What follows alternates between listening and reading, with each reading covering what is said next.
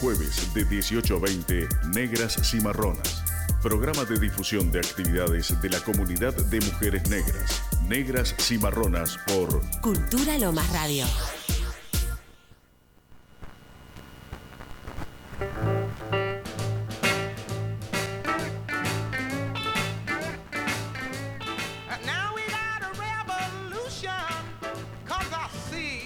Eso, buenas tardes. Bien arriba con Nina Simone. Eh, acá estamos en una nueva, un nuevo encuentro de negras y marronas con nuestro operador top eh, Lucas Serafini. Buenas tardes, Lucas. Está tímido hoy. Estamos esperando a la invitada de hoy. En cualquier momentito llega. No es fácil venir por la General Paz a esta hora. Pero bueno, mientras vamos a ir haciendo como un raconto de algunas cosas que nos ocupan. El racismo nuestro de cada día, por ejemplo, el tema que nos ocupa, porque este tema, este programa justamente este año es Negras Cimarronas, Voces Antirracistas. Eh, vamos con el tema que nos ocuparía hoy. Tenemos varios grandes temas. Uno es acerca de lo que está pasando en Mendoza, que el gobernador eh, dice que los mapuches no son argentinos. ¿Sí? Eh, tremendo. Tremendo, tremendo. Eh, pero además la Cámara de Diputados de Mendoza declaró a los mapuchos, a los mapuches como pueblo originario no argentino. Tremendo. Tremendo, tremendo. Y después alguna gente se enoja cuando hablamos de qué colonizados y colonizadas estamos, ¿no? Eh, tremendo azorados podemos quedar y azoradas. Este, luego voy a leer algunas de las cosas de lo que dijeron en la Cámara de Diputados acerca de esto y cómo sostuvieron. Y la otra cuestión también así, muy descarada, ¿no? Eh, lo de Gran Hermano. Realmente no miro Gran Hermano, no me interesa mirarlo, no tengo tiempo ni tengo televisión. Pero tremendo las declaraciones de esa periodista que aparentemente es una periodista seria. Este después dijo que sus comentarios habían sido irónicos y que la gente no entendía. O sea que encima eh, te trata de tarado o de tarada. Este lo que está escrito, escrito está y así queda, ¿no? Es difícil decodificar la intencionalidad de la palabra escrita. Eh, no sé, a veces eh, pretender hacer chistes con el racismo ya no, no, la verdad que nunca fue gracioso y cada vez menos. Este terrible lo de esta mujer eh, y sus comentarios. Voy a buscar esa nota y también la voy a compartir. Y reviendo acá los, los temitas también, veía la, la declaración de Piazza con el tema de los abusos infantiles. Tremendo. Qué impunidad. ¿No? Si hubiera una justicia como corresponde, eh, no podría ser una apología a la pedofilia. Esta persona que en su momento muchas y muchos nos solidarizamos cuando Mirta Legrand le dijo, ¿y qué pasaría si vos adoptás un niño con el tema de, los abusos, tu pareja? Y se sintió ofendido, etcétera, Y era a decir que si es una calentura, tremendo. Insisto, los medios... Eh, racistas, eh, patriarcales, capitalistas, colonizados, tremendos, tremendos realmente. Un jueves durísimo de arrancar con estos temas. Este, ya vamos a ir desarrollándolos cuando llegue nuestra invitada. Y mientras nos permitimos el lujo de escuchar un temita. ¿Qué te parece, Lucas?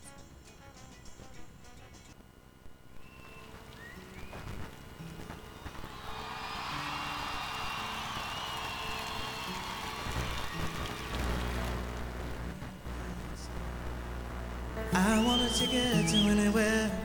Maybe we make a deal. Maybe together we can get somewhere. Any place is better. Starting from zero, got nothing to lose. Maybe we'll make something. Me, myself, I got nothing to prove.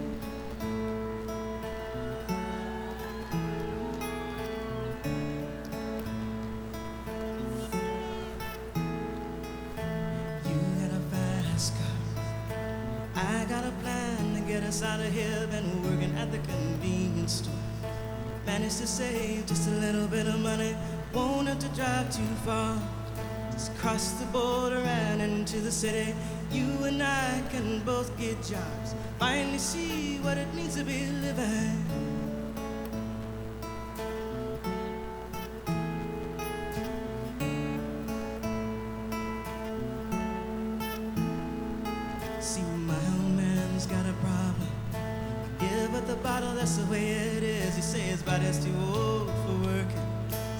See, too young to look like his. My mama went off and left him.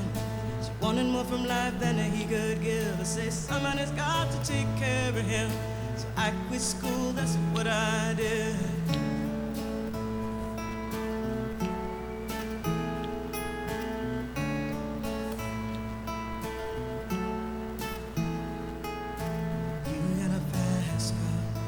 Is fast enough so we can fly away? Decision. Leave tonight or live and die this way.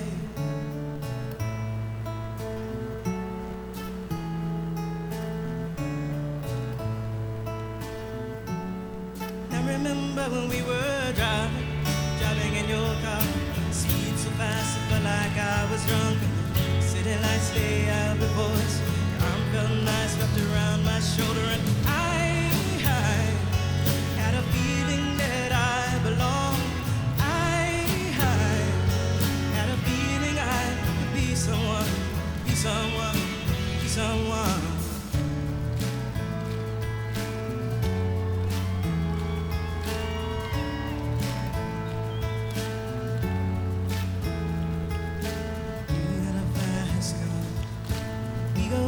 and entertain ourselves. Still ain't got a job.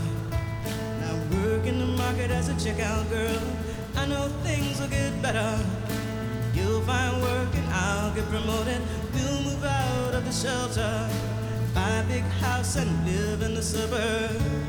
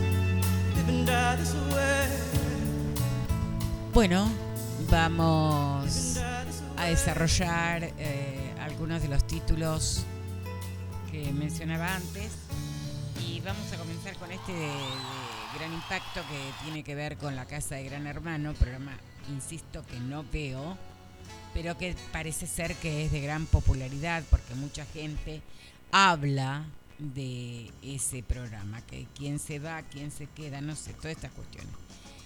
Eh, la verdad que no hablaría de, esta cuestión si no, a ver, habría estado en tela de juicio justamente que una periodista que también parece ser que gozaba de mucha simpatía de mucha gente, eh, escribió un tuit eh, que puso, la gente eligió tres chicos, jóvenes, sanos y bellos, una sociedad blanca y perfecta, que gane el mejor. Gran Hermano ya ganó el corazón de todos. Impresionante. Realmente. Mucha gente está convencida que es blanca. Que bajó de un barco, que vinieron de los barcos que vinieron de Europa. De hecho, por eso también, digo, no vi mucha gente quejarse de este tweet. Es más, hay gente que salió a, entre comillas, a defender a este periodista que ve este, que no hay que ser tan literal, que fue una ironía, etcétera, etcétera. Eh, pero tenemos una Cámara de Diputados en una provincia nada más y nada menos como Mendoza que eh, de, por unanimidad declaran que los mapuches no son argentinos. Eh, tremendo esto. Tremendo, realmente, ¿no? Eh, estamos muy convencidos y convencidas que eh, Argentina es blanca. No debemos este, mirar un poquito más. De hecho, la periodista de Canal 11, Cristina Pérez, también días pasados con Grabois diciendo las barbaridades que dijo acerca de las tierras, etcétera, etcétera. A ver, habría que leer un poquito de historia. Yo no sé si algunos y algunas saben cómo se fue, entre comillas, poblando la Patagonia este, de blancos. Eh, porque todavía en la Constitución tenemos el artículo 25 que da cuenta de privilegiar eh, la migración europea blanca, ¿sí? Eh, la Patagonia no estaba desierta, pero ¿cómo se les daba las tierras a los eh, europeos que venían con ganas de trabajar la tierra? Desde ahí quedó instalado que las personas autóctonas somos vagas. De hecho, el extinto presidente recientemente, este blanco de ojos celestes, este, hizo su campaña justamente eh, con esto de agarren la pala, vayan a laburar, ñoquis, etcétera, etcétera. ¿Sí? Y que ahora supuestamente en un acto de grandeza bajó su candidatura. No fue un acto de grandeza, fue un acto justamente de miserabilidad que tiene. Terrible, terrible. Eh, tomemos algunos libros de historia, vayamos escribiendo nuestra, hist- nuestra historia, leamos un poquito más. Este, los terrenos se daban, llegaba alguien y decía, bueno, eh, toma el caballo y hasta donde llegues, eso va a ser tuyo. Así es que pocas familias tienen muchísimas extensiones a lo largo de la Patagonia, de la Pampa, etcétera, etcétera. Y luego vino todo esto de, eh, como dice también toda esta familia mafiosa, este, los inversores, ¿no? Como Lewis, inversores. Le donamos hasta el lago, le donamos todo y seguimos pidiendo disculpas a esta gente en vez de pedir disculpas devolver la tierra a quienes son los verdaderos dueños de la tierra. Tremendo hoy es tener que estar hablando de esto que pareciera eh, tan básico, ¿no? Este, como dicen algunos, agarren los libros, el que no sabe, investigue, puede investigar, eh, nada de esto es cierto. Y ya decía Malcolm X este, que si te me moves con los medios que tenemos, este, terminás de la, terminarás del lado del opresor. ¿Sí? Porque realmente es impresionante la impunidad de la que gozan. Para acusar eh, a quienes no deberían acusar, por supuesto. Vamos a otro tema mientras le damos espacio a Pelusa que esté, está llegando.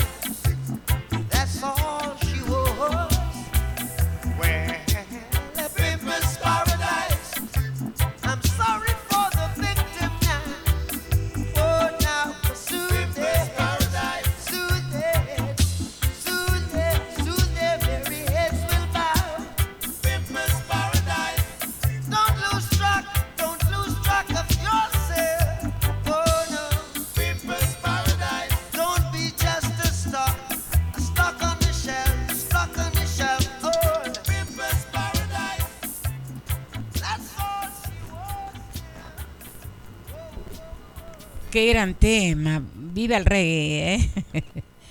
Bueno, sigue viniendo Pelu con las dificultades del tránsito. Y nosotros y nosotras acá estamos conversando. Hoy es un tete a tete con Lucas. eh, él no se escucha, pero bueno. Eh, estamos haciendo también un raconto de lo que ha sido la marcha del 24. Y bueno, ahí también hay algunas investigaciones que están hablando de los y las afros eh, desaparecidos en dictadura. Que también hubo afros. Si bien muchos y muchas de nosotras planteamos que los y las primeras desaparecidas que tuvo la Tierra, igual de los y las de trata, han sido las personas afros. Sí, porque eh, los trajeron de sus tierras y nunca más su familia supo de ellos y de ellas. Eh, la verdad que es un tema doloroso, pero todavía tenemos que seguir investigando y poder relatar estas cuestiones en primera persona. ¿sí? Si bien hay un montón de personas investigando, en muchos casos han sido autores y autoras blancas, algunas bastante memorables y otras olvidables. Bueno, y acá tenemos a nuestra querida corresponsala de Chascomús, Ángela, con su relato eh, de libros para niñeces. Vamos a ir con ese relato.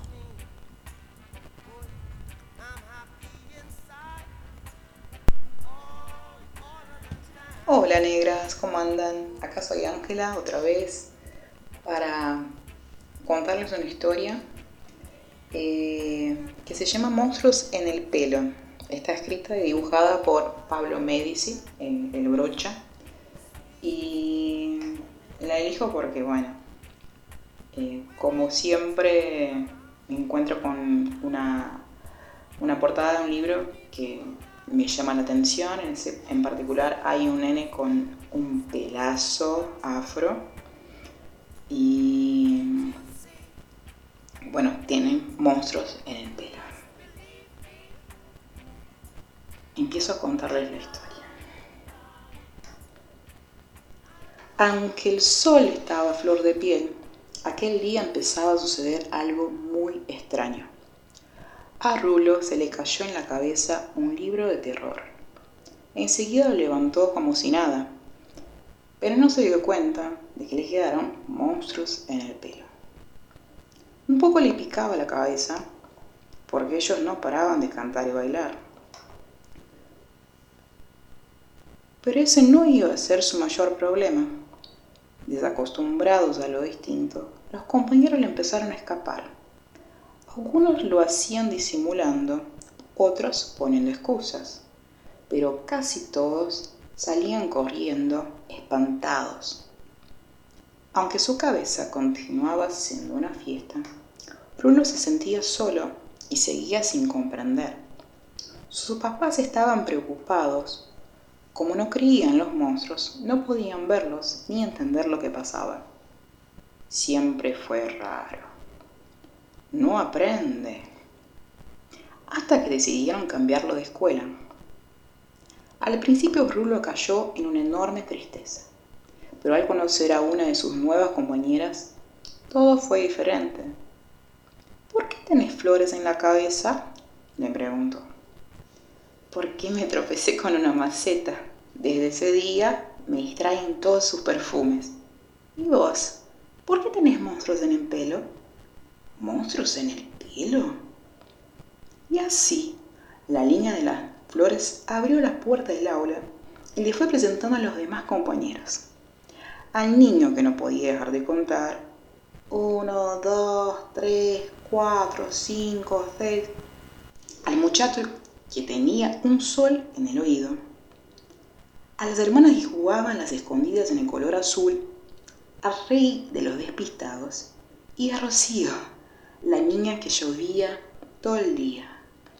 Entonces Rulo, ahora rodeado de amigos, dejó de sentirse solo. Bueno, esto fue Monstruos en el pelo. Eh, lo que me interesa esta historia es que no es una historia que hable de eh, racismo, no es una historia que eh, aborde eh, una temática específica ¿no? de, que tenga que ver con el antirracismo, pero sí es una historia que nos cuenta algo sobre la convivencia en las escuelas, algo sobre la salud mental, algo sobre la inclusión, sobre el respeto mutuo, la diferencia, eh, la introspección, que son cuestiones bueno, de, la, de la niñez, ¿no? la cuestión eh, psicológica del entorno escolar, es una narrativa de ficción, pero que tiene esa alegoría de los monstruos y hay como mucha mucha tela para cortar ahí, ¿no? Como que nos abre a un universo de, reflexiones a partir de, de qué es lo que sucede en la niñez y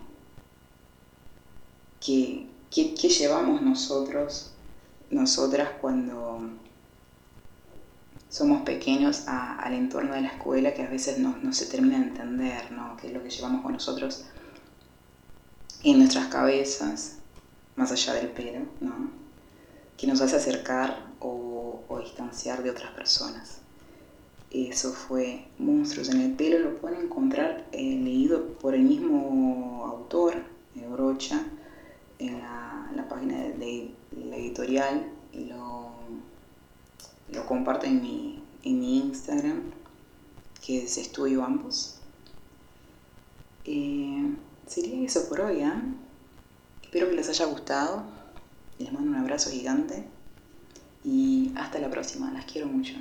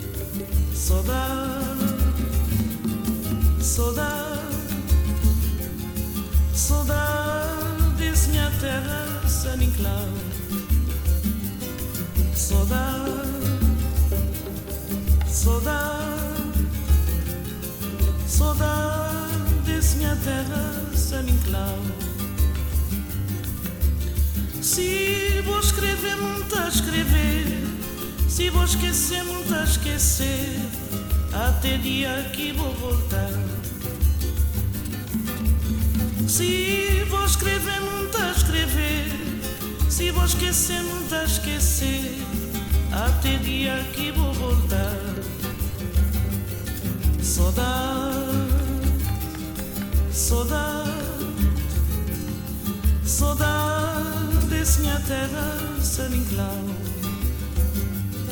Saudade, Saudade, saudade desce minha terra, sem enclau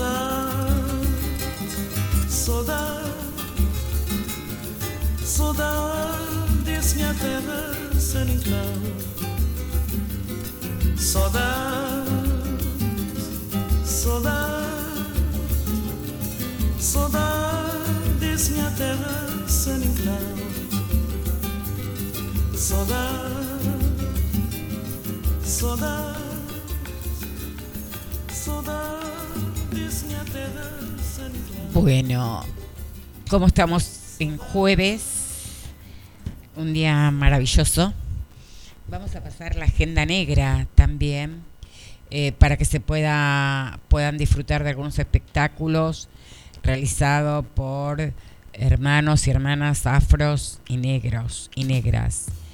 Eh, mañana, viernes, es de estas cuatro presentaciones, la última de las hermanas afroargentinas, eh, Flor Gómez y Jessica Salinas La Madrid, eh, dos jóvenes afroargentinas que cada una desde su lugar hace un relato de su niñez como afroargentina criada en familias eh, afros, ¿sí?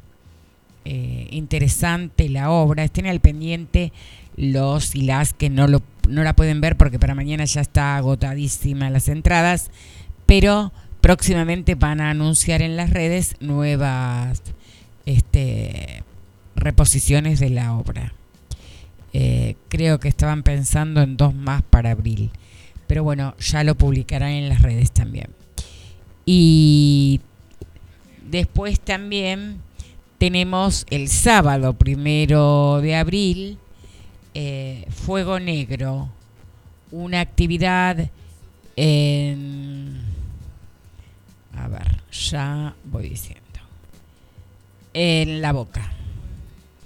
Se llama eh, Fuego Negro, abril el primero, a partir de las 3 de la tarde, 15 horas puntual.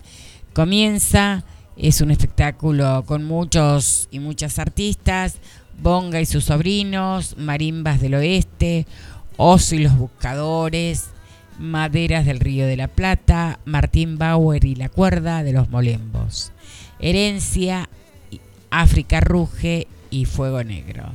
Dos comparsas. Esto es el ministro Brin y Suárez en la boca.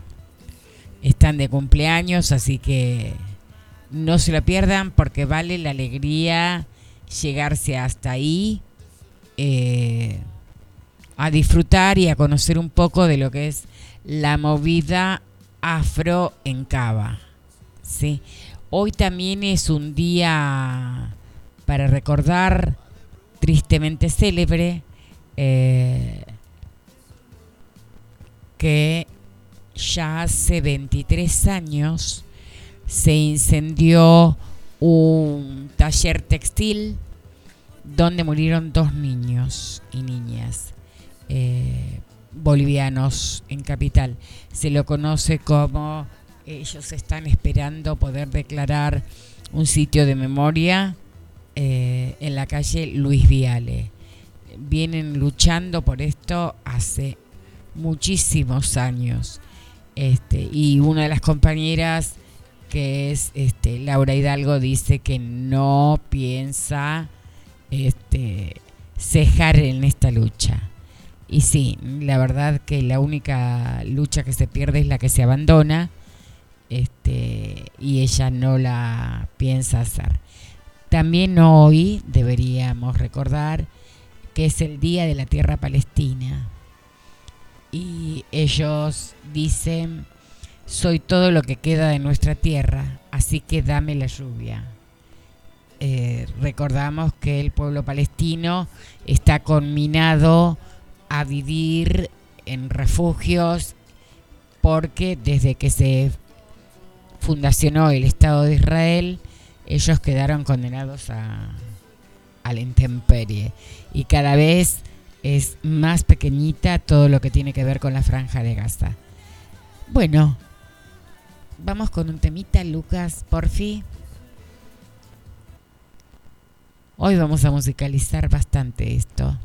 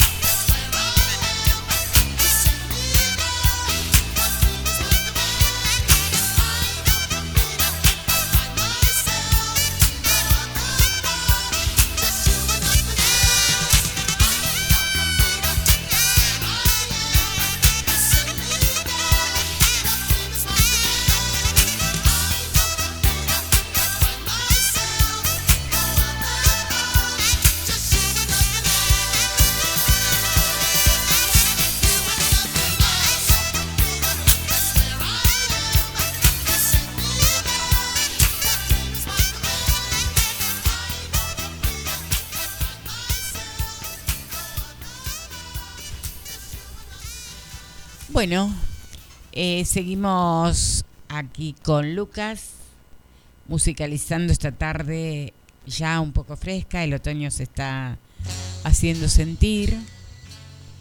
Y bueno, quería compartir con ustedes algunas reflexiones con respecto a la cuestión del colorismo y o el racismo. Eh, parece ser que todavía lo tenemos que seguir explicando hasta el hartazgo. Está llegando nuestra invitada de honor. Ahí hace su entrada triunfal. Carmen Giannone. La pelo. Este, se va acomodando. Puedes poner un temita si querés mientras.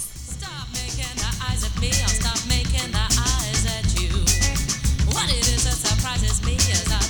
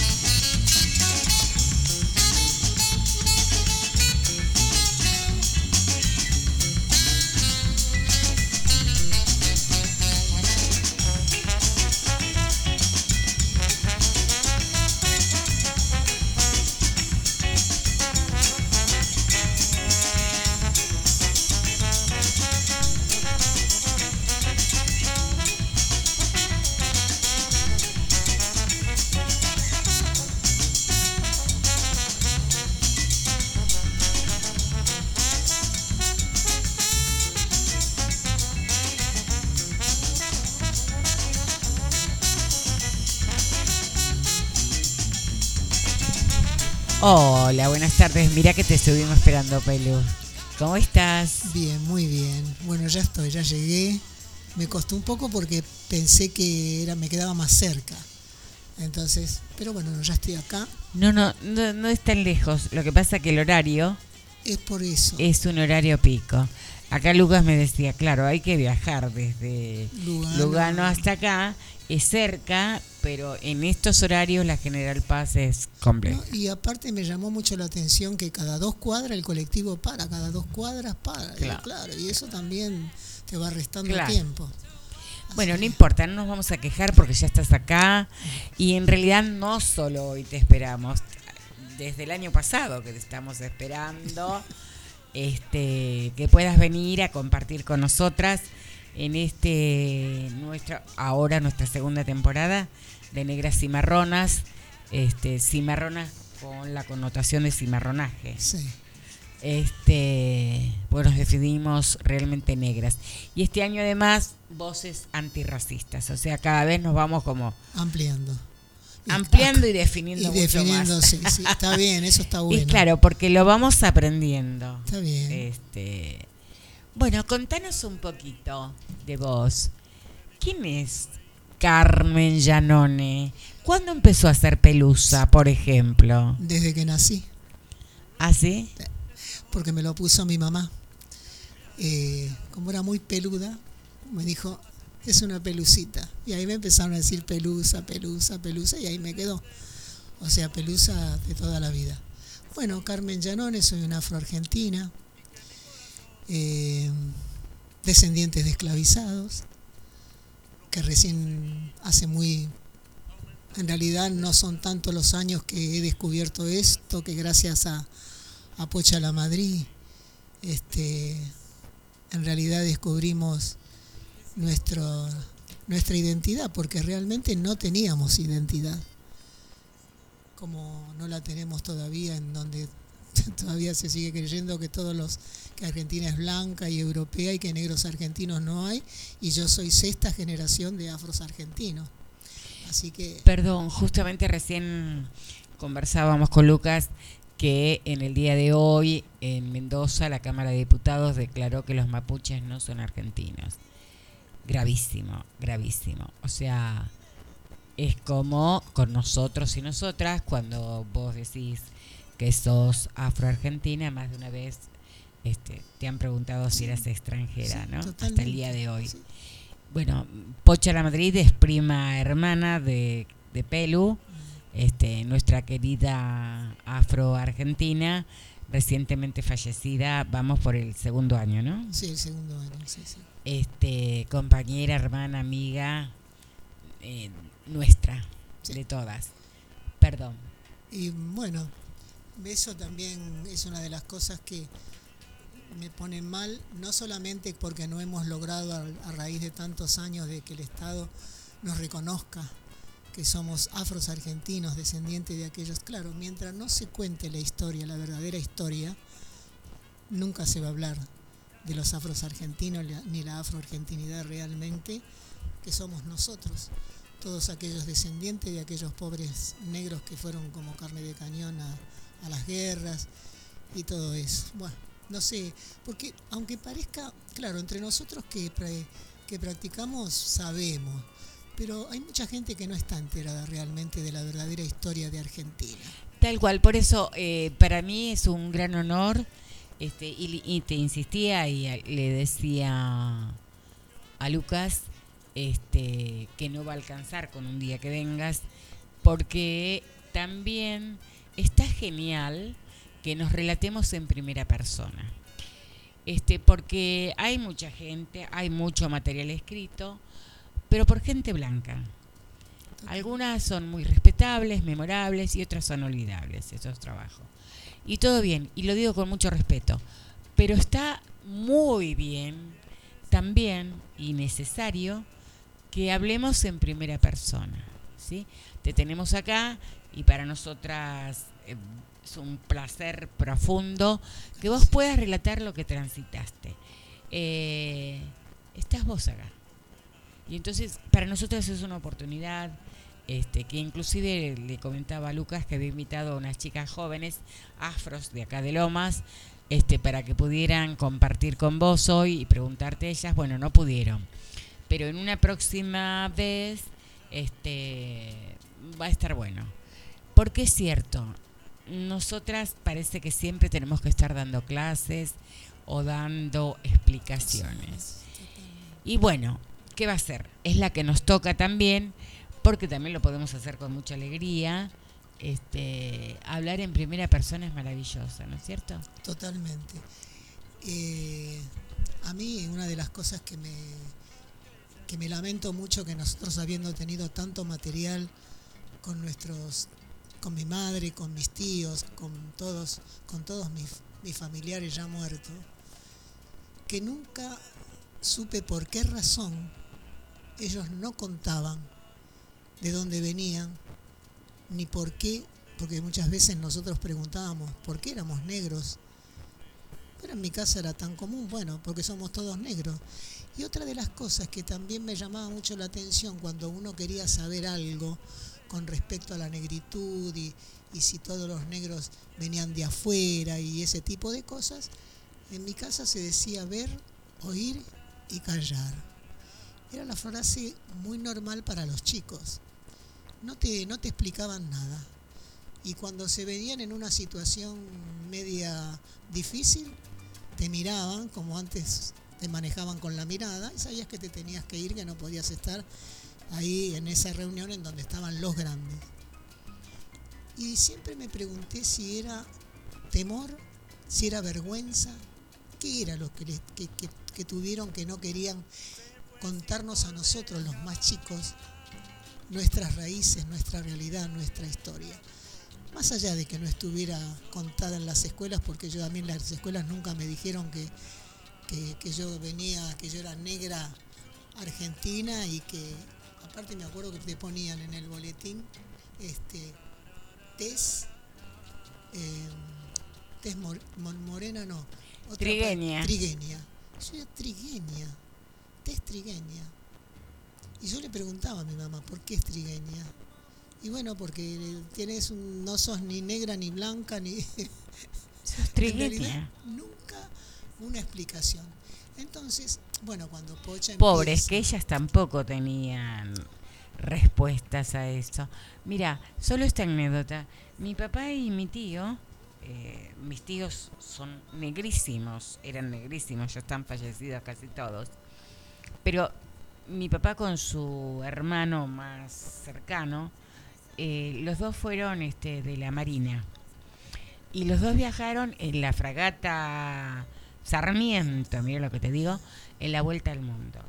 En los años 60, escuchá, pasaron por Estados Unidos y ni así se rescataron que ellos no podían ir a bares porque eran negros, porque estaba todo el tema del apartheid todavía. ¿Sí? Mi tío me cuenta que un día que estábamos hablando, yo le digo, tío, ¿y vos, vos eras negro? ¿Vos te sentías negro? Siempre te viste negro porque era negro. Y él me dice un día, ¿vos sabés? Y esto sería como en los años 80, que él estuvo en una, viviendo en Alemania, en Hamburgo. Este, un día yo venía del, o salía del muelle o iba para la grúa, el barco, ¿no? Entonces, este, y se cruza con otro negro. Esto me lo relata él. Y me dice, había sido que los negros en el mundo somos hermanos. O sea, yo a lo que te estoy contando, mi tío ya tendría 50 años. Sí. Eh, te cuento esa anécdota porque ni siquiera aún viviendo la situación de la segregación, ¿sí? Sí, rescatarse que era porque era negro. O sea, el negacionismo no solo está en las otras personas. también Nosotros y nosotras todavía estamos muy colonizados y colonizadas. y nosotros mismos. Y te digo, Por eso, Mira, te digo más. Mi mamá conoció a su abuela, la madre de su papá, quien era esclava y esclavizada. Si ella tuvieron a mi abuela, que la conocieron, que convivieron, mi abuela Pepa, sería mi bisabuela, este, ¿cómo nunca, o si ella les contó, porque ellas nunca contaron nada, si ellas tenían ahí en primera persona a alguien a quien le podían averiguar y que les contara, lo único que contaban de que ella comía pescado y que iba guardando las espinas en un costado. Digo, ¿cómo hacía eso? O sea, era una cosa muy rara, porque vos fijate que les quedó eso, pero después, y algunos cantos, que mi, abue- que mi bisabuela les cantaba a ellas y ellas, bueno, ¿Vos te acordás de alguno? y yo son los cantos que los candombes que, que cantamos argentinos, hay dos o tres candombes que... que ¿No te eran- animás a tararearnos uno? Ah, Bueno, que me salga como me salga cuando en medio de la Así garganta. es. Mira, una, un- había uno que ellas les cantaban mucho, que la abuela, la abuela Pepa se lo cantaban a ella, y decía, con razón las madres lloran cuando sus hijos se van. Con razón las madres lloran cuando sus hijos se van. Sueñan que no volverán, que sola no han de morir y que llorando vendrán a darle el último adiós. Pero así es la vida, pero así es la vida. Unos van cantando, otros van riendo y otros van llorando. Pero así es la vida, pero así es la vida. ¡Wow! Gracias. ¡Qué maravilla! ¡Qué Eso maravilla! Yo creo que eh, eso era un lamento para mí, o sea, yo lo interpreto de esa manera, que mi abuela... que Piel mi de pollo.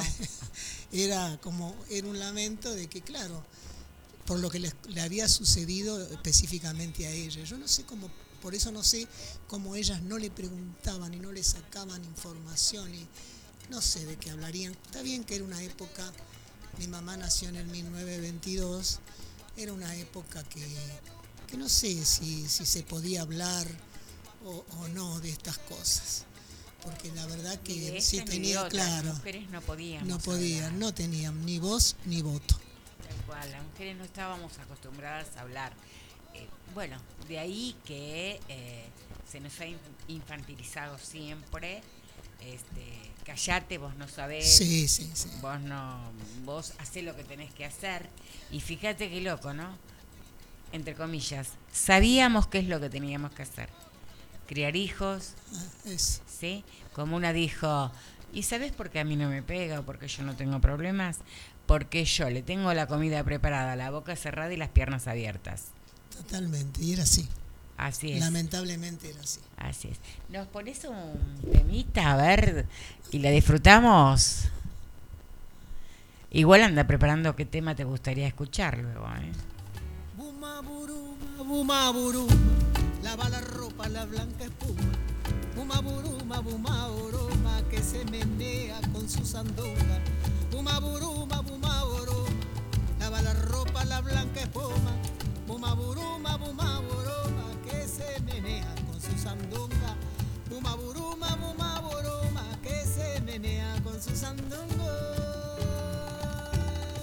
Y a lo largo de la costa se divisan las lavanderas con su cascabel de rosa que simula una bandera, unas con canasto de mimbre, otras cepillo y jabón, le van dibujando al día garabatos de algodón, le van dibujando al día garabatos de algodón.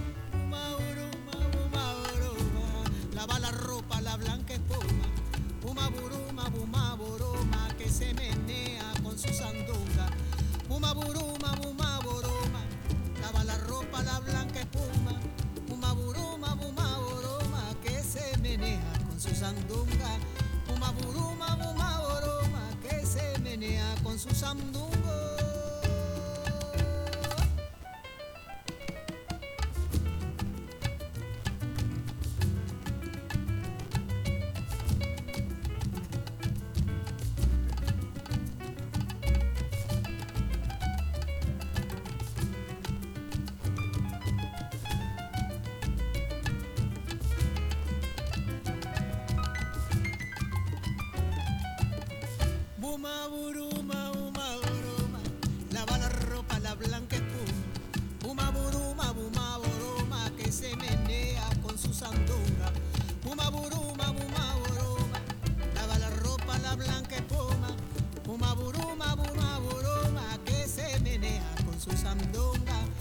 Buma buruma, buma buruma, que se menea con su sandunga.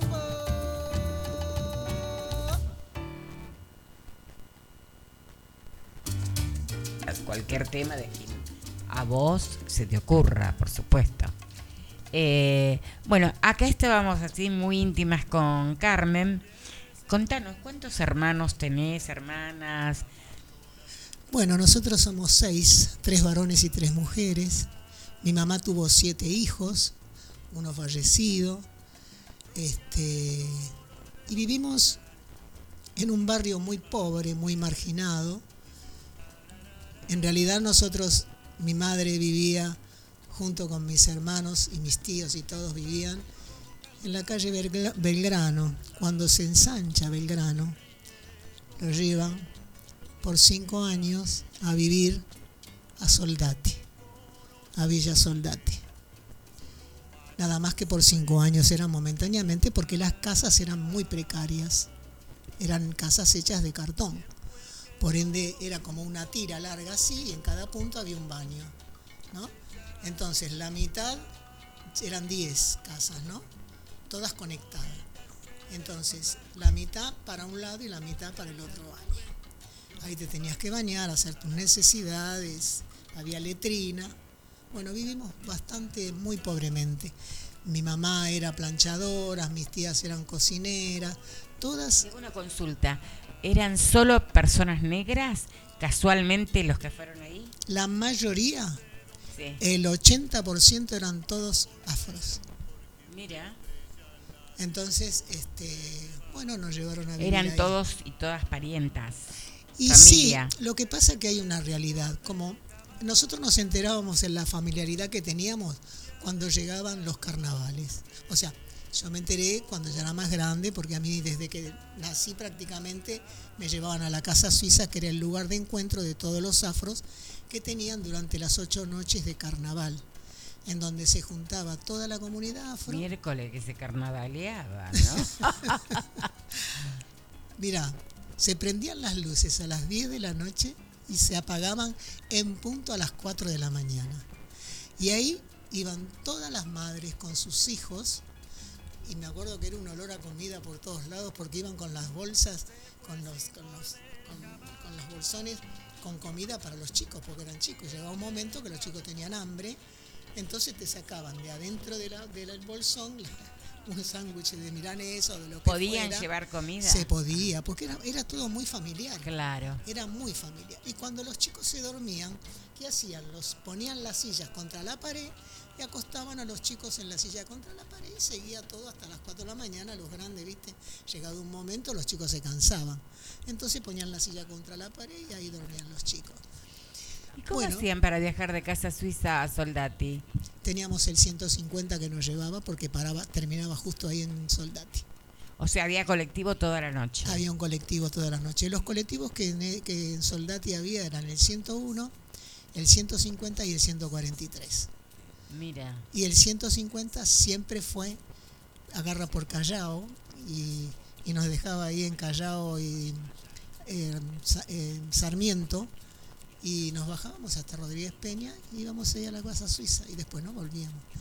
Realmente yo te digo que lo lindo que he vivido ahí, los momentos lindos, unos carnavales hermosos, los chicos muchos iban disfrazados, nosotros lamentablemente nunca nos disfrazamos, pues mi mamá tener que disfrazar a seis criaturas con que no Claro. había. Exacto. Oíme una cosa, ¿y ahí fue que comenzaste a bailar y cantar? Ahí fue donde eh, empecé a sentir el tambor como una cosa propia, que cada vez que entraba a la casa suiza y bajaba al subsuelo y sentía esa cuerda de candombe, de, de- de- de- percusión tocando, era una cosa que me entraba en el cuerpo de una manera tan especial que yo me, me desespera. eh, No, no tengo palabras como para, para poder decir lo que yo sentía cada vez que bajaba esas escaleras hacia el salón de abajo, en donde ahí se tocaban solo los tambores, porque en la parte de arriba estaba la jazz y la típica, en donde bailaban tango y se bailaban las cosas modernas. Pero abajo era todo tambores, todo bien, bien, bien de negro, bien, de cosa Exacto, nuestra. Lo que te iba a preguntar, eh, todos eh, los negros también se quedaban en la parte de arriba. Había, o sea, te voy a contar una- una- una- algo que sucedía que no sé por qué, porque en definitiva después todos terminamos en el mismo lugar, pero estaban los negros che y los negros usted. Ay, contame eso porque eso es parte del folclore, pero no todo el mundo sabe a qué se refiere. Los ¿Qué es ser un negro usted? El negro usted era el negro aquel que tenía un trabajo digno, digamos. Pero ¿qué era un trabajo digno? Porque vos sabías que había una ley que, eh, que los porteros que tenían que estar en, en el Congreso tenían que ser negros. El portero. El portero tenía que ser negro. Era lo mismo que en el Savoy. El por- también eran negros, blancos no. Entonces ellos creían que porque eran porteros eran los negros ustedes. O porque tenían, o porque no vivían, por ejemplo, el en un papá barrio. de Élida Obelia era portero, ¿no es cierto? en el Congreso. Sí, sí. Este, eh, la verdad que ellos se sentían eh, negro usted porque no vivían de repente en una villa como vivíamos nosotros. Nosotros prácticamente como vivíamos Pero en una ¿cómo villa, surgió eso de ser negro usted? ¿Quién dijo por a, a primera vez? alguien que se le ocurrió, Sí. Que, se, que se sintió diferente, porque entre nosotros mismos también nos discriminamos, lamentablemente. Lamentablemente. Entonces había esa separación del negro che y el negro usted. El negro che era el que iba y bailaba con los tambores y el negro usted era el que bailaba el tango arriba. Ah, mire pues. Porque era como que bueno, viste, el tango, la elegancia, todo. Claro, y aparte tenía pilche y zapato para, Claro. para eso. en, en los que bajaban al subsuelo, vos ibas como podías con lo que tenías y no tenías ningún problema porque no te marginaban. Lo bueno de ahí que éramos todos iguales. En la parte de abajo éramos todos, y la mayor, como éramos todos afros argentinos, estábamos, lo que yo veía que mi mamá... Se conocían tías, todos. Todos.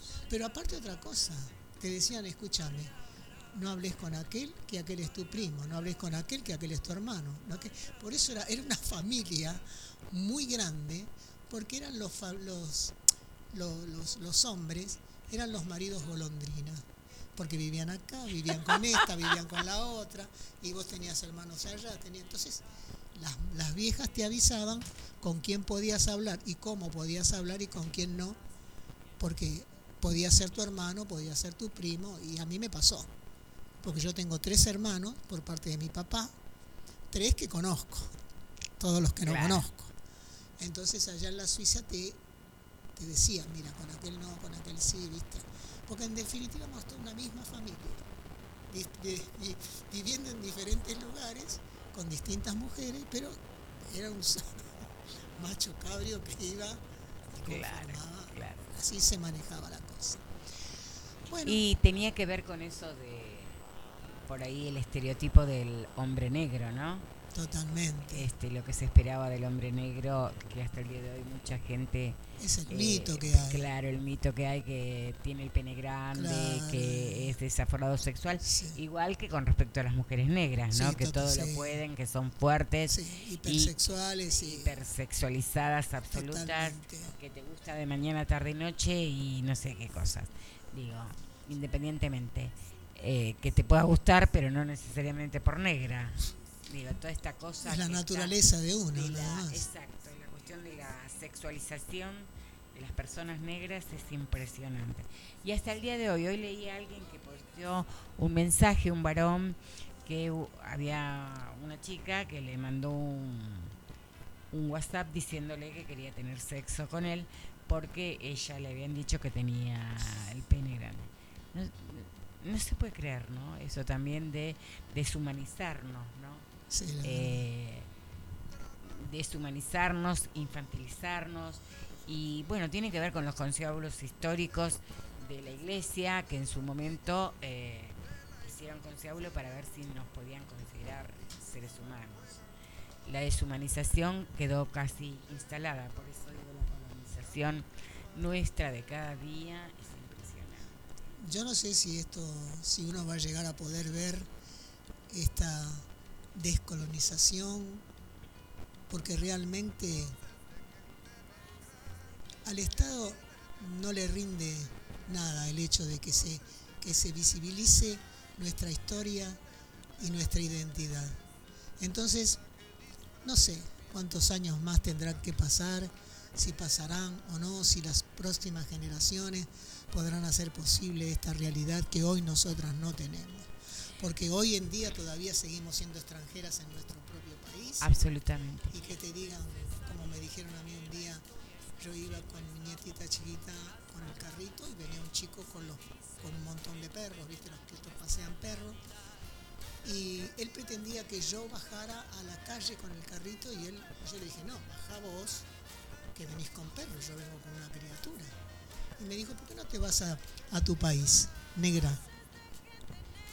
Y yo le contesté, si vos supieras que yo soy más argentina que vos, Claro. porque ¿qué le podía decir? No. Otra cosa no cabía. No, no, no. Por eso Realmente. te digo que hay cosas que todavía, viste. Y después, gente- y después es muy loco porque muchos y muchas dicen que siempre estamos enojadas. Ah, sí. o sea, ellos pueden decirte, ahí está el callar. Ellos pueden, o ellas pueden decirte lo que quieran. Ahora, cuando vos sos, como dice Bell Hook, respondona, se Sí, te ahí, sí, ahí sí, sí. Ahí se Ahí te juzgan porque, viste, no, sos una maleducada, una desubicada. Y bueno, ¿qué querés? Es negra. Y sí, viste Es- las negras esa, es la última, son. esa es la última. Viste las negras como, como son. viste, Sí. claro. Entonces, lamentablemente es un caché que lo Son cometilleras, Claro, villeras, sí. planeras, son de todo. Escúchame, hablando de todo. Eh, ¿A qué edad te casaste? ¿Vos te casaste con un negro? No. Yo me casé con un hombre blanco para que mis hijos no sufrieran lo que yo sufrí desde, desde chica en el colegio y en, en la adultez también. Porque te digo que hoy en día, aunque no lo creas, hay personas, personas grandes, ¿eh? que tienen ese mito todavía de que cuando ves un negro te da suerte y te rascas la rodilla. ¿O te tocas la teta izquierda? O, ¿O o el te- codo? No, o te tocas el anillo de oro, porque eso, viste. Bueno, este, justamente me casé por eso. Pero lamentablemente, mis hijos, cuando iba el papá, lo llevaba el papá o la abuela, que eran blancos, a la escuela, estaba todo bien. Ahora, cuando aparecía en escena la mamá negra, empezaban a ser los negros de la escuela. Increíble. La tuvieron que sufrir, los cuatro.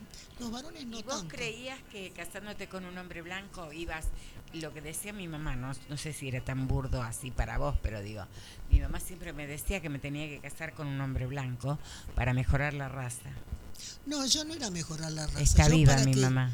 Yo para que no era por mejorar la raza, porque te digo, yo no reniego de mi raza.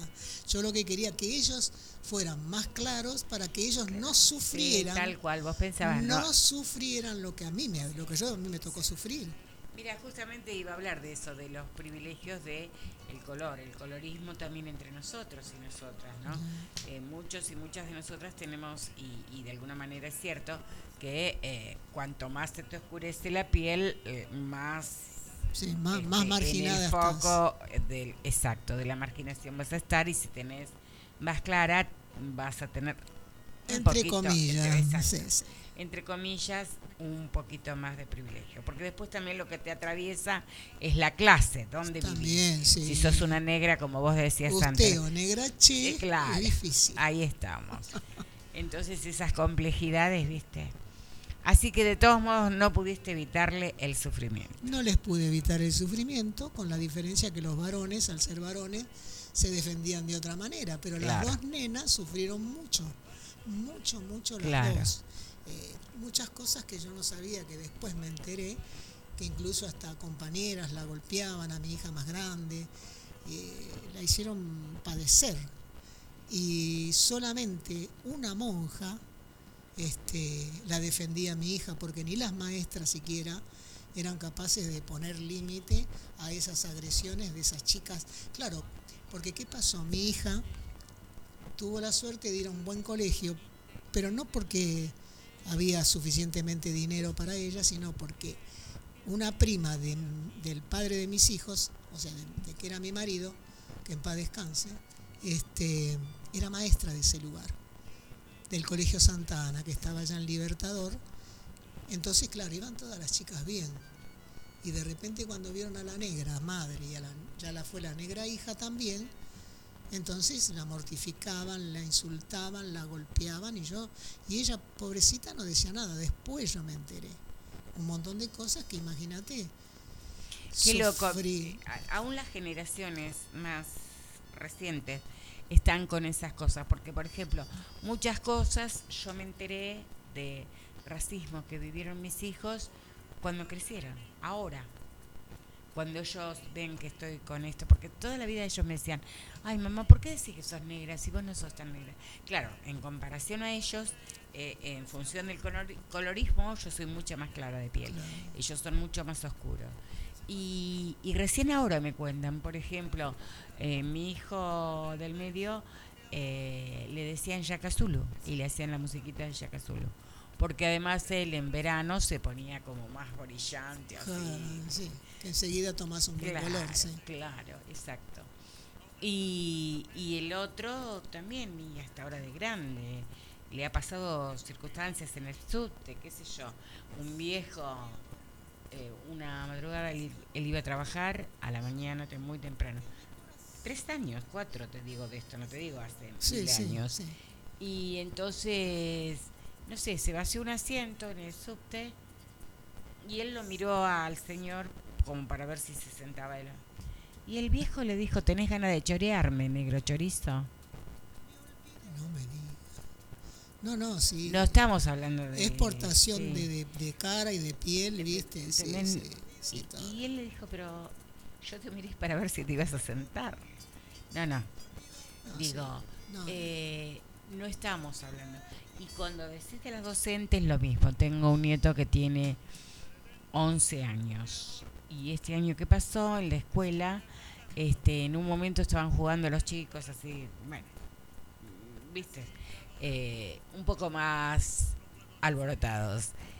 Este, y entonces la maestra tenía que salir del aula y les dijo, voy a salir un momento del aula y no se estén comportando como negros villeros que van a la cancha. El año pasado, ¿no? Este, y el único que le respondió fue mi nieto que le dijo, "Se- señor, qué racista que es usted.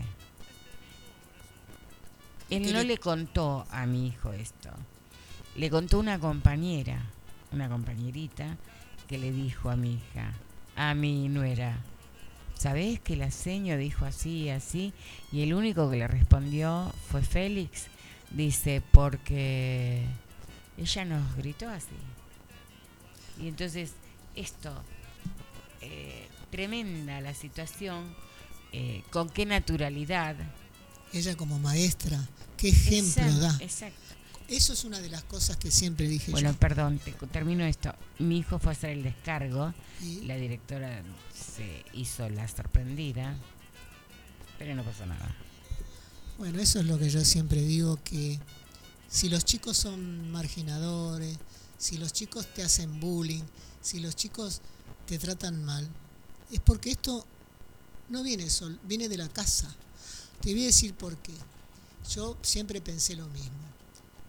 Cuando mi hijo venía y me decía, mamá, ¿sabés que estuve con, con, el, con el granoso aquel que... ¿Quién es el granoso? ¿Cómo se llama? Fulanito. ¿Por qué le decís granoso? Entonces, ahí lo... Bueno, pero bueno, entonces llámalo por su nombre. Si, si, en el, si los papás, cuando los hijos van a, a su casa y dicen, mamá, estuve con el negro Lucas, estuve con el negro Leandro, que eran los, mis hijos, este, ningún negro, ¿cómo se llama? Si se llama Leandro, ¿por qué le dice el negro? Eso y cuando uno empieza a reprender desde la casa esa discriminación, Absolutamente.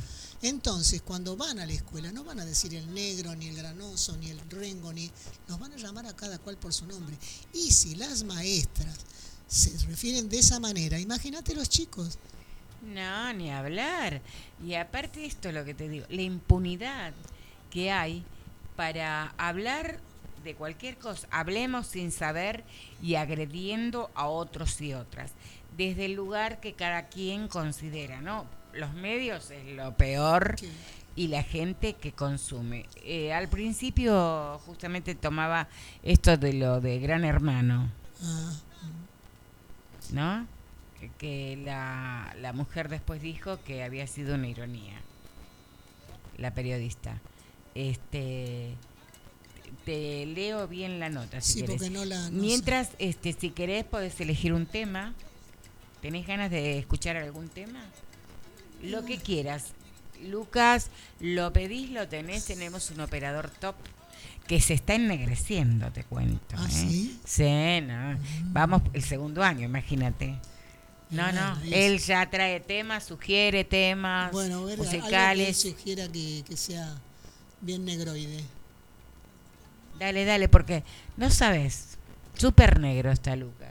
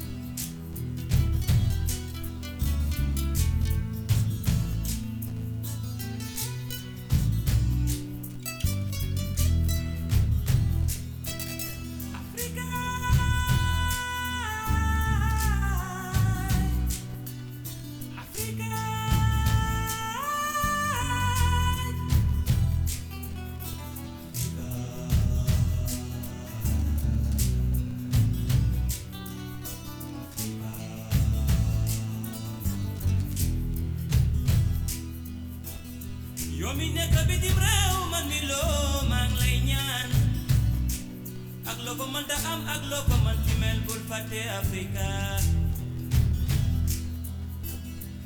ici ou ailleurs la paix crie du bonheur. Même si le ciel pleurait luttons pour nos frères kon jàmmu Afrika moom lay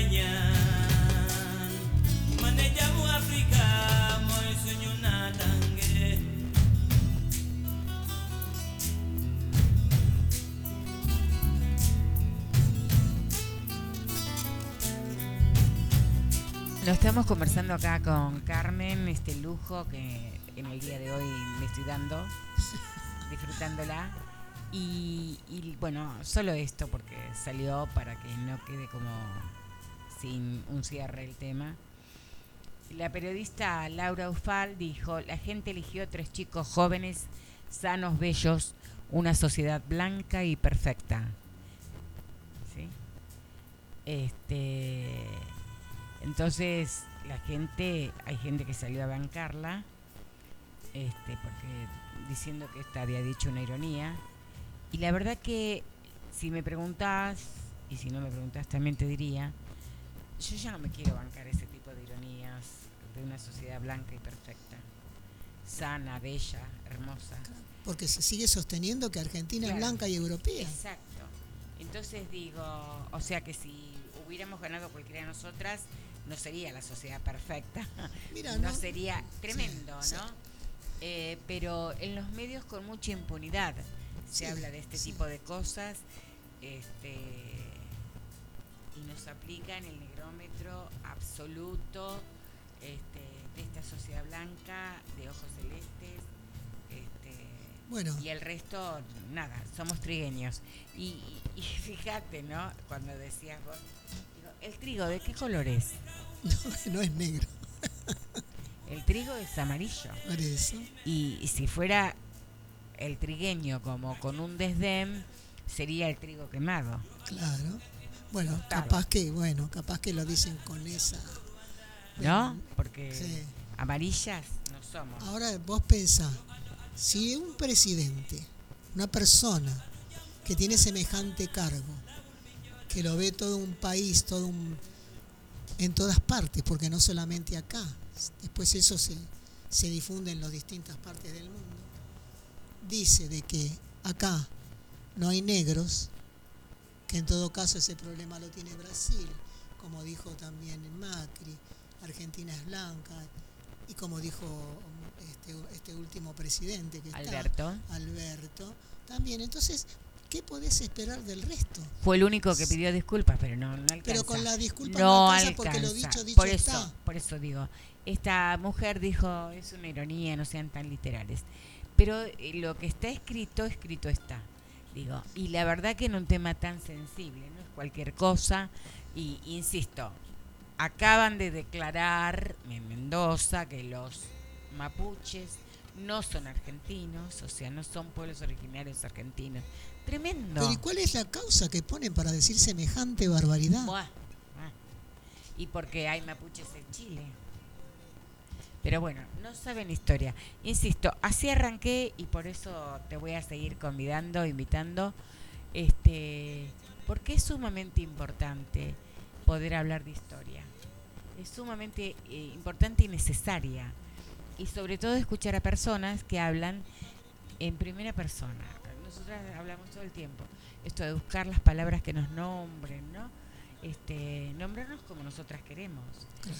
y que nos relates esta historia del movimiento afro en Argentina, este, cómo empezaste a bailar, dónde empezaste a bailar, con quiénes, este, ¿empezaste a bailar porque eras negra o No, empecé a bailar porque me gustaba, porque escucho un- escuchaba un tambor y me podía transportar a África, digamos, no sé, en ese momento no tenía conciencia de África, pero había algo en mí que me llevaba a algún lugar, porque incluso me acuerdo que no es como ahora que uno con el internet y todo esto tiene un montón, sacas información y, y las danzas de africanas y todo. Yo en aquella época, cuando yo empecé a bailar, no había nada de eso. Pero a mí todo eso me inquietaba.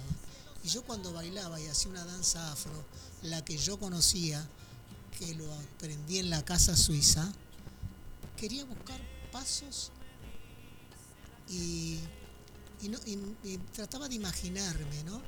Cómo podía ser, cómo podían bailar. Y después con el tiempo me di cuenta que esos saltos, esas cosas que yo quería hacer, claro, eso estaba también dentro de mí, dentro de mi historia, de mis ancestros, que estaba dentro de mí, que yo no lo sabía, pero estaba. Y eso lo descubrí después, mucho después. después. Empiezo a bailar cuando yo tenía más o menos 18 años. Empecé a bailar. José Cubas le pide a mi mamá, hace un show en Liniers, en un lugar. es el, ahí empezó con vos también Pocha, ¿no? Sí. Pocha ya había empezado a bailar primero, como ella era un poquito más grande, unos par de años más que yo, había empezado a bailar con Jean Calú y bueno, y José Cubas cuando le, le ofrecen hacer un show en este lugar, en este espacio, em, le pide permiso a mi mamá si me dejaba ir a bailar. Entonces, porque él me veía bailar en la Suiza. Entonces este, mi mamá le dice que sí, que bueno, está bien, como lo conocía, me dice, está bien, dice mi mamá. Voy a bailar con él. Bueno, y yo me di cuenta ahí que eso era lo que a mí me gustaba. ¿Quién era José Cubas o quién es? era José Cuba era un bailarín, era blanco. Este, se había criado no con una familia negra, lo cual era más negro que nosotras. Tenía la negritud interna y externamente. Absolutamente. Bueno. Desarrollada. Sí, totalmente. Entonces, este, empiezo, a empiezo a bailar la primera vez con él. Después, un buen día nos ponemos con Pocha, habían venido las mulatas de fuego, que eran las cubanas. Y a nosotros nos gustaba mucho bailar. Pocha ya iba con Jean Calú para un lado para el otro. Dos, tres veces me llamaron para que vaya. Y le digo a Pocha, bueno, ¿qué te parece si formamos nosotras? Hagamos, y con otra chica más, amiga nuestra, Alicia Petit, que también era negra. Este, ¿Qué te parece si hacemos, nos, hacemos las mulatas de ébano? Y salimos las tres a bailar, ¿qué te parece? Bueno, dale. Bueno, nos fuimos y nos ofrecimos en un boliche en King, en Karim. Nos fuimos a ofrecer ahí, si querían. Claro, como nos vieron tres negras, dijeron bárbaro. Porque King lo que tenía, que habían bastantes negras, pero la mayoría eran todas brasileras. Ah, mira. La mayoría eran todas brasileras. ¿Y ustedes eh, cómo vendían ese número? Como las mulatas de ébano eh, argentinas. Argentinas, Ah, sí, sí, sí, sí, sí. Explicitaban que eran argentinas. No, no lo explicitábamos porque no nos preguntaban. Si nos preguntábamos nos decían, pero si no, no, no te preguntaban realmente. Bueno, empezamos a bailar. Quizá daban por entendido que eran extranjeras. Sí, o sea, aparte la mayoría eran brasileras, si no éramos, si no éramos brasileras, éramos uruguayas, eh, cubanas. cubanas, de, de ahí, de alguna zona de éramos. Este, y más que nosotros, no solo que bailábamos candombe, bailábamos rumba. Y al bailar la rumba, ya estás mostrando otra parte, otra cosa. ¿Y cantabas ya? No. No. Después eh, empezamos a bailar, bueno, Alicia Petit tenía un poquito de problemas. Dijimos, bueno, nos quedamos Pocha y yo las dos horas. ¿Qué problema? ¿Se puede contar? Sí, sí. No sé si estará escuchando, hace muchos años que no la veo, bueno, no importa. Eh, no, lo que tenía que, por ejemplo, mezclaba el placer con el trabajo. Entonces, o trabajás, o, porque si no, viste, negras y, y, bueno, y lo demás no va. Era todo después, era para que no se mezclaran las cosas. Siempre es para problemas. Porque cuando está todo bien, está todo bien. Y cuando está, todo, mal, está todo mal. Entonces, bueno, la desplazamos, nos quedamos Pocha y yo. Trabajamos un tiempo y empezamos a tener un poco de problemas, Pocha y yo. Entonces yo decido no trabajar más con Pocha. Yo voy y le digo al dueño que del, de King, de, de Karim, me acuerdo, el Río, Marcial Río, un hombre excelente, este, muy respetuoso, la verdad. Le dije, mire, yo no voy a trabajar más con mi prima. Si usted quiere, yo hago mis números y ella lo haga por su lado y yo por el mío, porque no nos estamos entendiendo. Y para no terminar mal, era preferible Separar las aguas. separar las aguas. Te hago una consulta, mira qué cholula la que voy a preguntar. La ropa, ¿qué ropa usaba? ¿Quién te la hacía? ¿Cómo la obtenías? Nosotras, nosotras, nosotras mismas nos hacíamos la ropa. ¿Ah, sí? Nosotras mismas nos hacíamos ¿Vos cosés? ropa. Yo sí, sé coser. Mira. Bueno, siempre de chica me gustó coser. Yo era la que, la que cosía, mi hermana es cocinera y la otra peluquera. O sea, teníamos las tres que nos gustaban esas cosas. Bueno, yo cosía. Me daba maña, siempre me di maña. Digo, porque para bailar o trabajar en la noche necesitabas ropa. Sí, no, no. Y después uno ya cuando empezás a trabajar y a ganar unos pesos, ya empezás a comprar. Te las compras. Principio ya vas. Igual siempre nos presentábamos. Para mí siempre lo más importante, más allá de todo, era estar bien peinado y bien calzado. Porque a mí me daba que eso te da como una presencia distinta.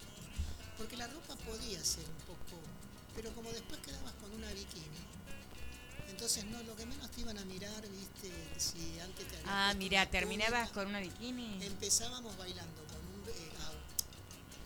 empezábamos cuando empezábamos a bailar no directamente en bikini salía.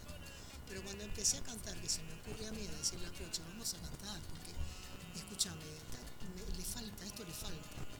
Y empezamos a cantar. Bueno, empezamos a elegir temas y empezamos a hacer los temas y empezamos a cantar sin tener, nunca fuimos a vocalizar, nunca tuvimos un maestro, todo, todo lo nuestro era natural todo lo hacíamos naturalmente porque nos salían, porque bueno. Entonces, este, ¿Y las letras dónde las sacaban? mira, siempre conseguíamos. Yo tenía un amigo que era pianista, que se llamaba, que él, nos hacía la- la- las partituras, Julio Domínguez. Entonces yo le decía, mira Julio, quería hacer tal tema, mira, yo escuché, iba por él, le tarareaba y él enseguida empezaba a escribir y enseguida era una cosa impresionante, impresionante este hombre, él nos hacía todas las partituras. Este, he sido ¿Vos tenés grabación de todos los temas que hacías? no. Porque en la época, mira, vos fíjate que yo tengo cosas. Yo hice un programa con Osvaldo Pacheco en donde bailé. Ahí. Y decían que los efectos de mi movimiento eran efectos de cámara. no realmente los movimientos reales que yo tenía. Si yo hacía cinco, cinco shows por noche, imagínate, joven, 20, 30 años, ¿sabes qué? Y una velocidad que no, que los tambores. Yo lle- te digo, he llegado los, los chicos a decirme basta, no bailes más, porque claro, más a medida que iba cambiando el aire, cada vez tenía más fuerza y más ganas de bailar. Claro. Así que bueno, en definitiva, termino bailando sola, cantando sola, y fue cuanto más trabajé, cuanto más me llamaron, y después en realidad dejo de trabajar porque quería ser madre. Me embarazo de mi primera hija y dejé de, de bailar. ¿Y a qué edad? Y, y- no, a qué edad no, no es tan relevante. ¿Y cuándo nuevamente retomaste la actuación? Porque después empezaste a ser actriz también, además. Esto ya de mucha más grande, porque yo nunca, de, más allá de que tuve mi hija, a los seis meses empecé a trabajar otra vez, volví a parar porque quería tener otro hijo. Había, había pasado ocho, seis años Ah, mira. y dije quiero tener otro hijo. Dejé de trabajar también para tener mi otro hijo. Tengo mi segundo hijo y quedo embarazada de mi tercer hijo, así que ya ahí ya no voy a trabajar más. Después hago todo un impas, me vuelven a llamar y vuelvo a empezar a trabajar otra vez. Vuelvo a trabajar otra vez ¿Y la tentación de tener hijos? y era que yo, porque, porque yo cuando me, yo me casé y dije yo quiero tener cuatro hijos. ¿Ah, sí? Yo quería tener Ya tenías los números. Yo ya ten- yo quería tener cuatro hijos, yo lo sabía que yo quería.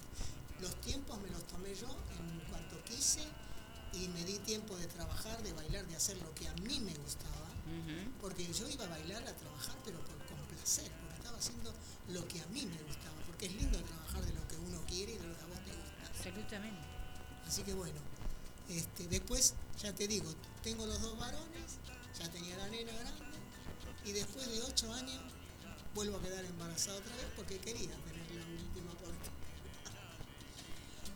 Y bueno, Todo ya esto con el mismo caballero. con el mismo caballero. Sí, sí, con el mismo Mira.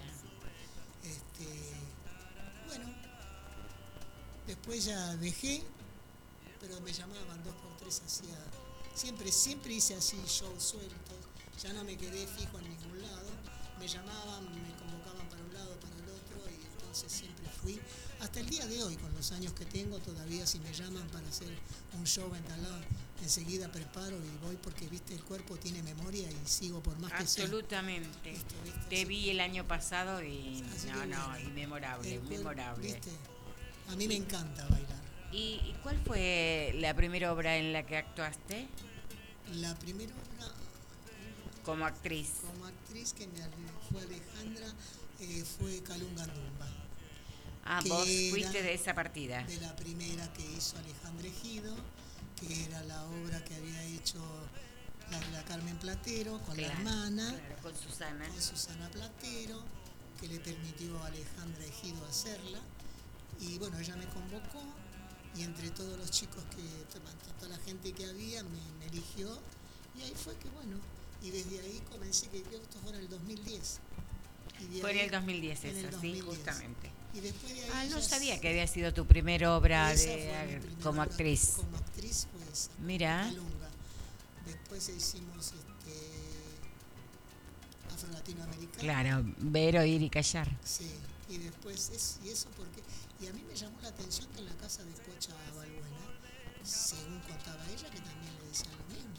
O sea que tenían esas costumbres, las familias negras, de no contarle a los chicos y cuando vos preguntabas era ver, oír y callar.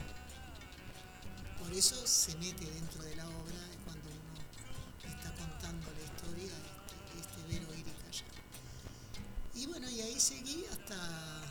este Claro, porque vos no te conocías antes con Pocha o sí. Yo la Pocha la conocía de la casa suiza. Ah, No tenía vínculo con ella, claro, no tenían pero vínculos. este, la conocía de... Ella tiene, creo que cinco años, cuatro o cinco años menos que yo. Por ende, cuando yo tenía 14, 15 años, ni la miraba a ella. Claro, era una ¿Viste? niña. Claro, no, no me... Aparte, como ella es parte de la familia Pérez, también ellos también iban a la casa suiza. ¿Me entendés? Todos. Yo ahí la conocí ahí. Y nunca tuve trato con ellas. La verdad que era como, también mi familia era como muy cerrada, ellas eran cinco hermanas, eran muy cerradas, en- entre ellas, ellas eran hermanas y amigas, y vivíamos uno al lado de otro, en la punta vivía mi mamá, al lado de la madre de, de Pocha, al lado de mi otra tía, enfrente. ¿Qué pocha? tía. Cuando decís pocha. Pocha la Madrid. Ah, Pocha la Madrid. Pocha la Madrid.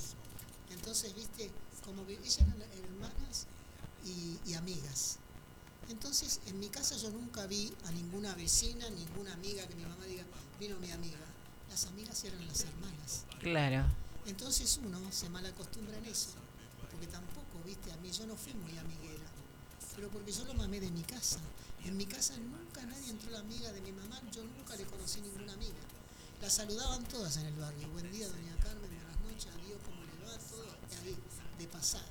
Pero a mi casa entrar, venga, sentémonos, que vamos, le cuento lo que pasó. Mi mamá eso era anti-chusmerío, no le gustaba.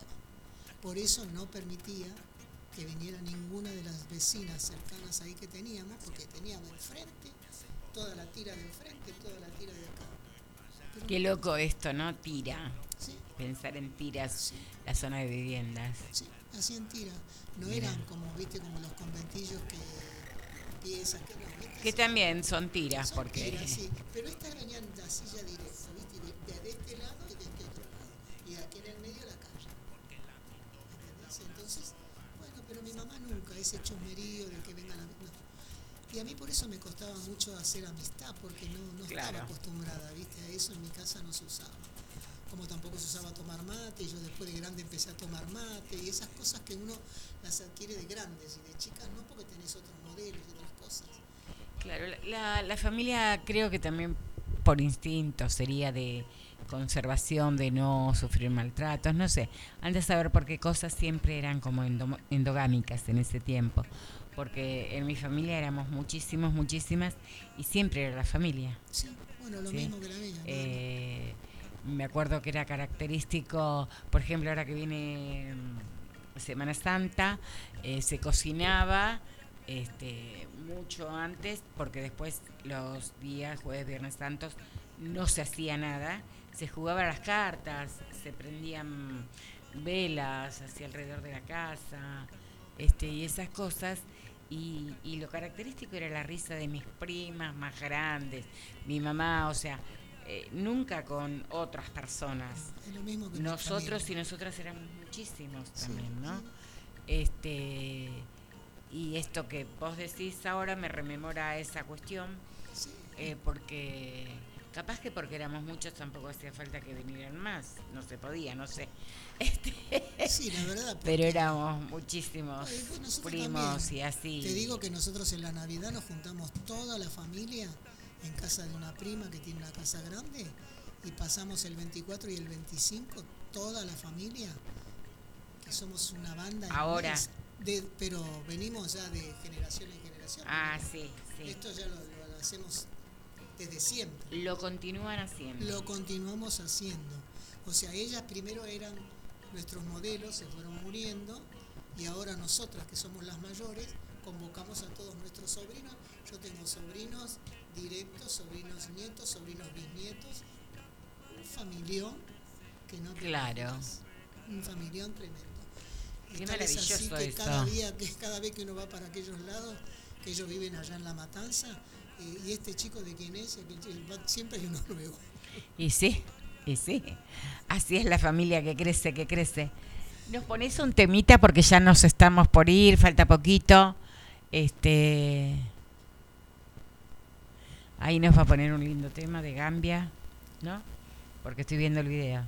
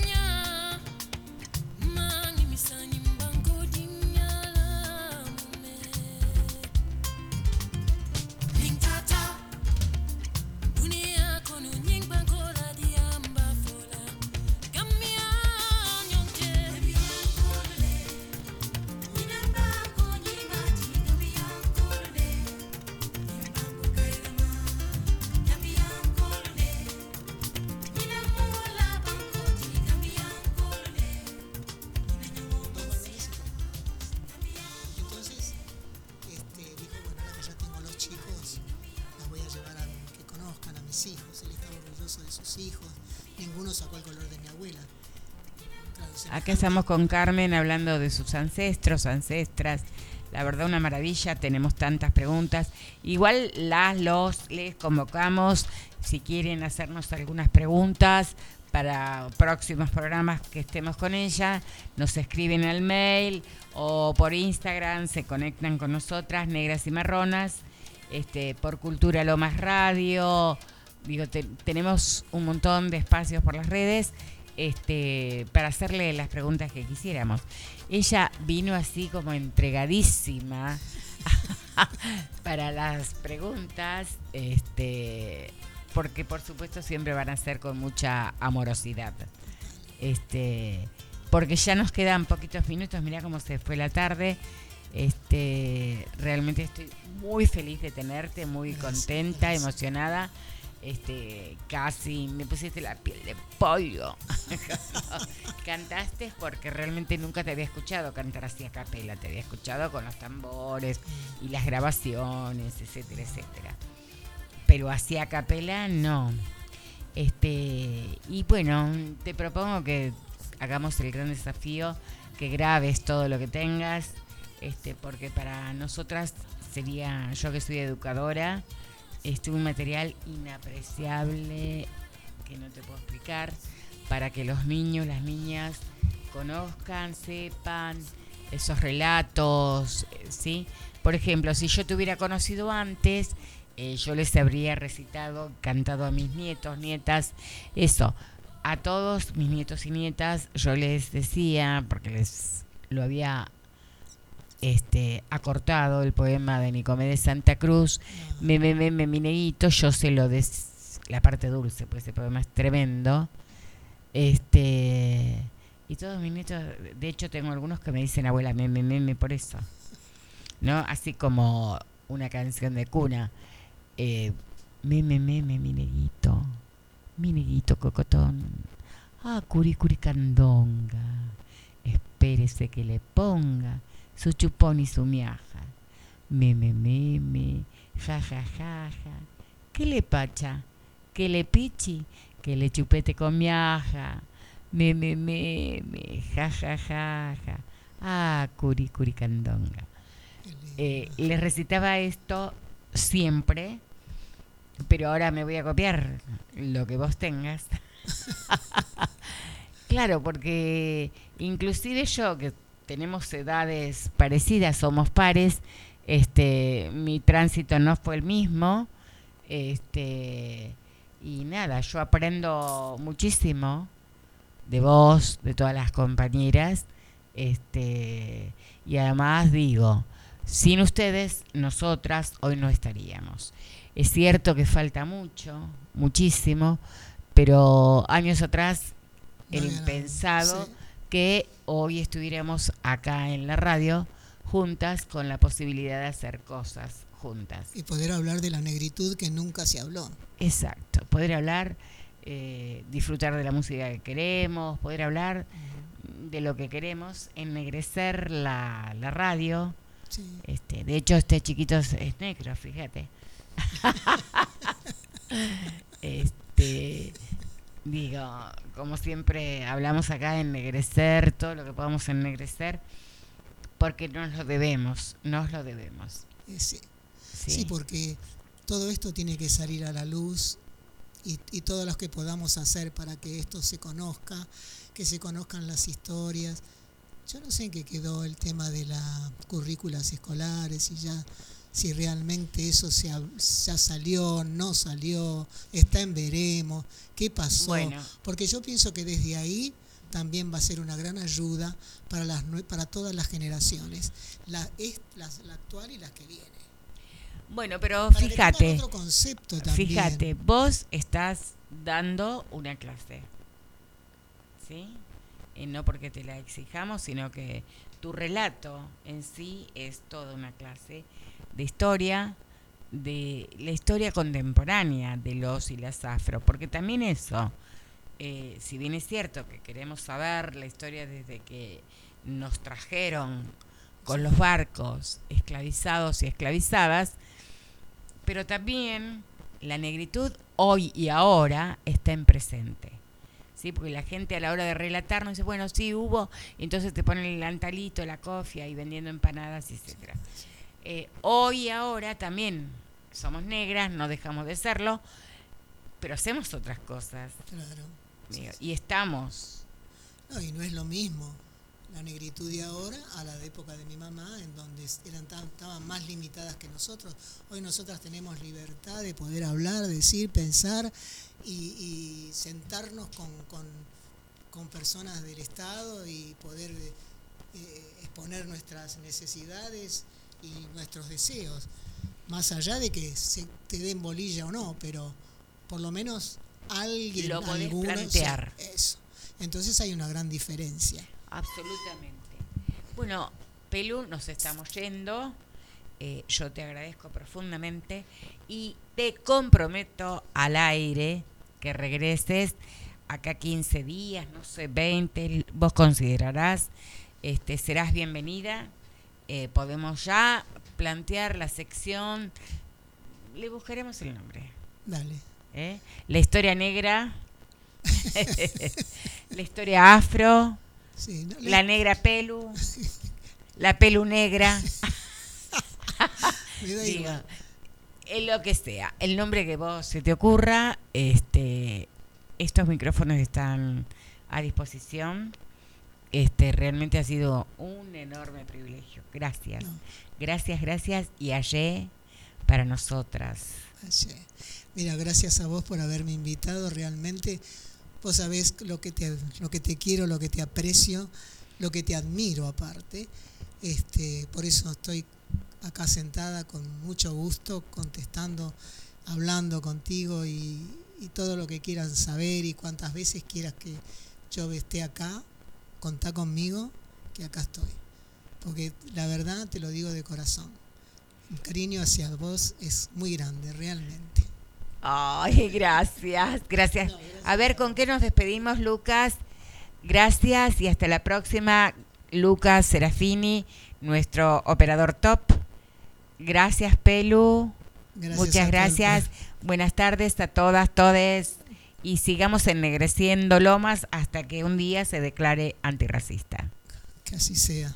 de 18 a 20 Negras Cimarronas. Programa de difusión de actividades de la comunidad de mujeres negras. Negras Cimarronas.